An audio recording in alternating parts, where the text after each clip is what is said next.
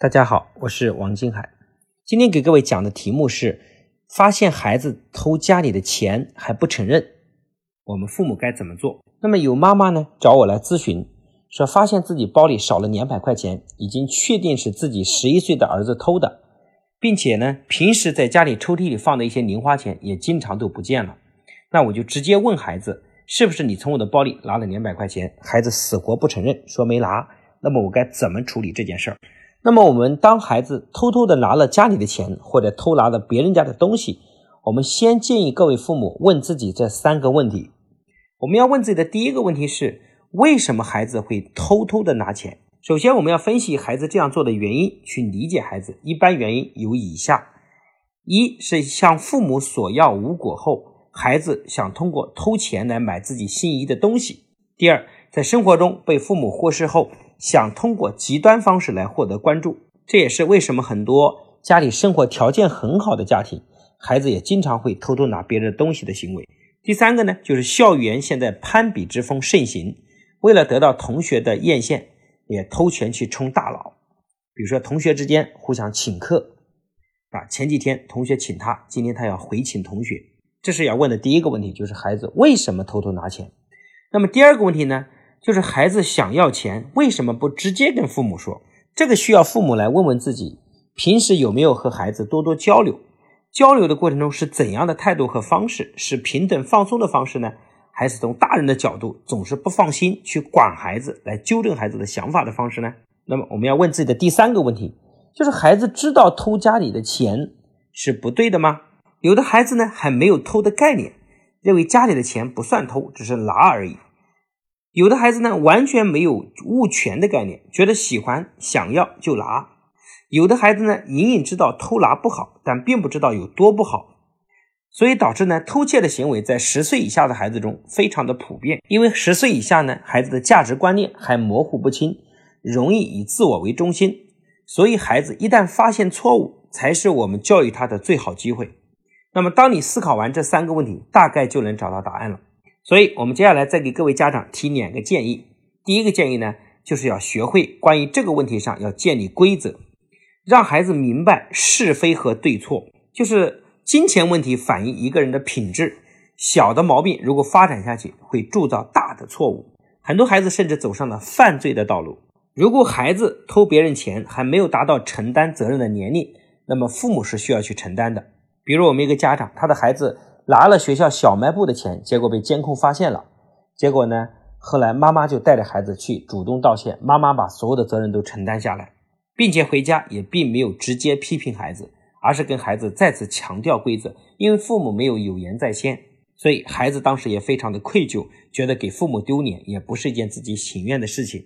这个孩子后来变化非常的大。第二个建议呢，就是我们要借这些拿钱的机会呢，来培养孩子正确的。金钱观以及教会孩子如何培养他理财的能力，我们可以建议啊，从小到大的时候，比如说从四岁到五岁开始，就给孩子建一个银行的账本，告诉孩子关于金钱的很多规律，从小培养孩子的财商。在这里面，我们要建建立两条规则。第一条规则呢，就是告诉孩子怎么样赚钱。那比如说，钱存银行是可以产生利息的，然后呢，钱买东西。再卖出去，它是产生利润的。比如说，你捡来了垃圾瓶，可以来卖钱，这是怎么赚钱的方式。同时呢，也每周固定给孩子零花钱，比如说四岁的孩子每周给四块钱，让孩子把这个钱也同样的登记到这个账本里，就像一个银行的记账本一样。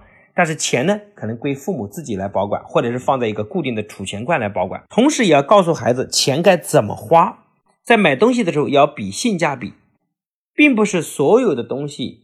都需要花更多的钱，有的东西只需要花很少的钱，所以要货比三家。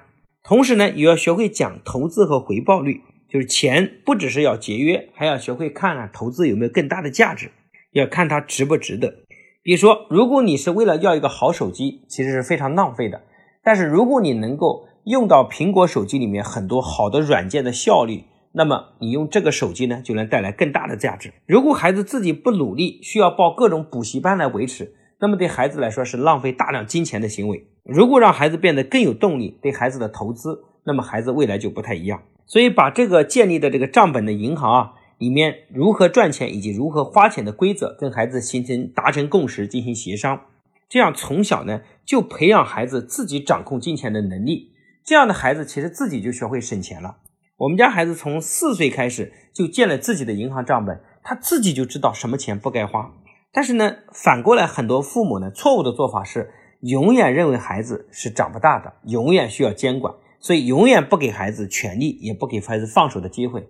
所以你的孩子呢，永远就是你心目中长不大的那个孩子。孩子最后发现，钱不是自己攒出来的，也不是自己学会理出来的，而是学会从父母那里抢来或者是骗来的。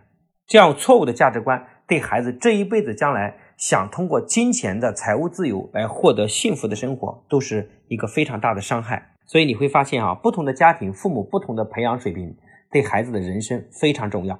如果你的孩子发生过偷钱的行为，我想此刻。正是培养他孩子财商的最好机会，那各位父母一定要把握这些机会，对吗？